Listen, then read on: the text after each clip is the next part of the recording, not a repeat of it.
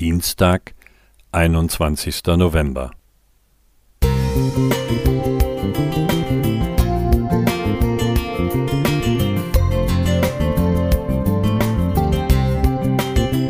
Ein kleiner Lichtblick für den Tag.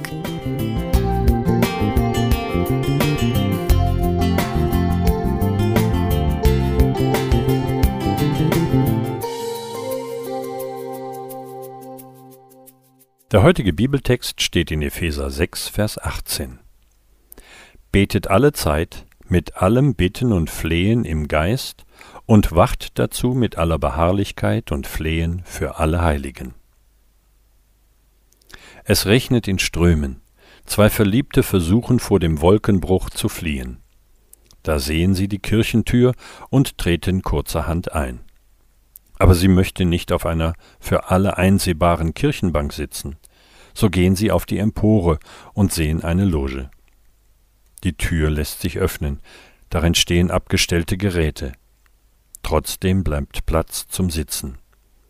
Bald darauf geht die Kirchentür auf, und ausgerechnet der Pfarrer betritt die Kirche. Das Paar hält die Luft an. Der Pfarrer geht nach vorn, setzt sich und betet. Nach einer Weile steht er auf, geht zu einem anderen Platz und betet wieder. Dann wechselt er erneut den Platz und betet.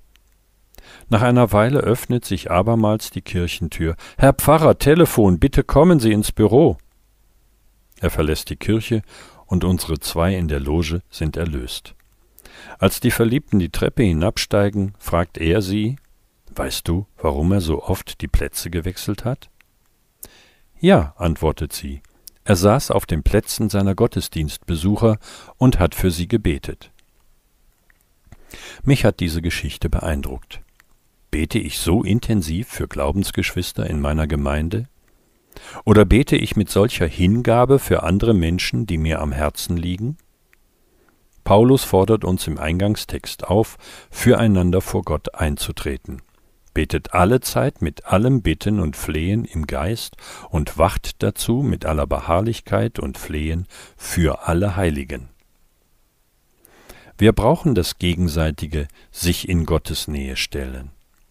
Ich habe die Kraft der Fürbitte durch meine Glaubensgeschwister erfahren und darf auch sie und ihre Anliegen zu Gott bringen.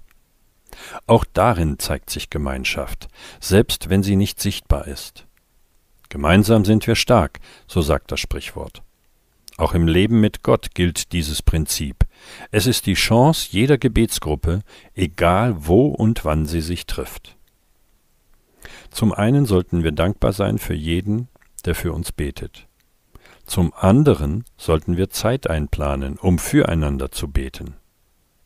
Welche Zeiten reserviere ich für das Gebet?